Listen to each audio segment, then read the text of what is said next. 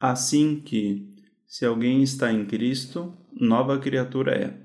As coisas velhas já passaram, eis que tudo se fez novo. 2 Coríntios 5,17 Ao aceitarmos a Cristo e verdadeiramente recebê-lo em nossas vidas, temos um encontro com o Pai. Esse encontro possui uma série de consequências. Dentre as principais, gostaria de destacar o perdão dos pecados, seja os passados, do presente e futuros, e o privilégio de ter o direito à vida eterna, que Deus ele nos prometeu e nos conquistou através do sacrifício na cruz de Jesus Cristo em nosso favor. O ser uma nova criatura, apresentada no versículo de hoje, significa que, a partir de agora, ou seja, a partir desse encontro, dessa reconhecimento, estando em Cristo, não estamos mais sós, conforme ele nos prometeu, mas temos o Senhor conosco todos os dias, até a consumação dos séculos. E essa presença, a presença do Pai em nossas vidas, que nos guia dia após dia em todas as coisas, em todas as áreas, em todos os aspectos de nossa vida, se assim permitirmos, também vai nos transformar e nos moldar conforme a vontade do Pai, não ao nosso tempo ou conforme o nosso jeito mas conforme o jeito, o tratar e o tempo do Pai para as nossas vidas.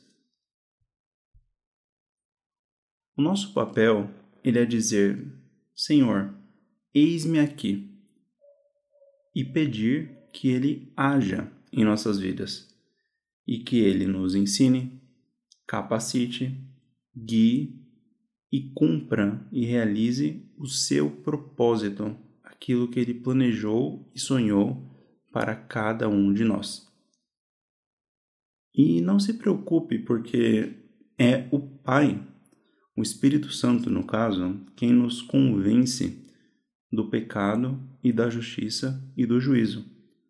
Ou seja, aquele ponto de no que eu preciso melhorar, ou como eu vou melhorar alguma coisa que eu não sei se é ou não do agrado do Pai, você pode orar e dizer: Senhor, eis-me aqui, e permitir que o Espírito Santo vá realmente agir e realmente te convencer do pecado, da justiça e do juízo.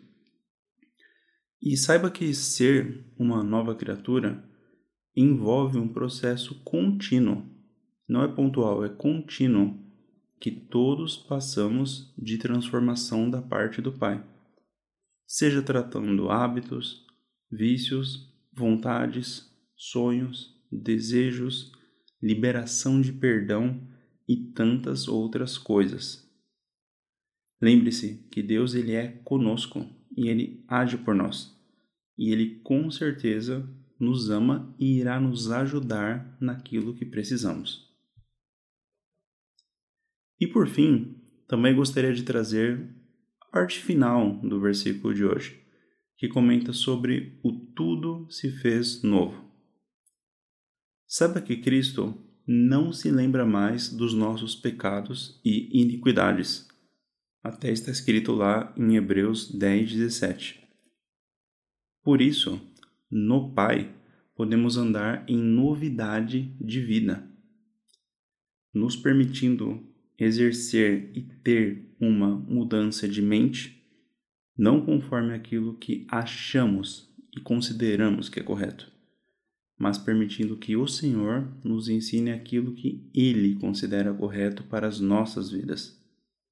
Mudança de atitude, hábitos, comportamento e até mesmo de relacionamentos, como amizades, por exemplo. Boa coisa é viver o tempo e planos que Deus tem para nós e certamente ele nos mostrará e guiará por um caminho mais excelente. Assim que, Se alguém está em Cristo, nova criatura é. As coisas velhas já passaram, eis que tudo se fez novo. Deus abençoe, fique com Deus e até a próxima!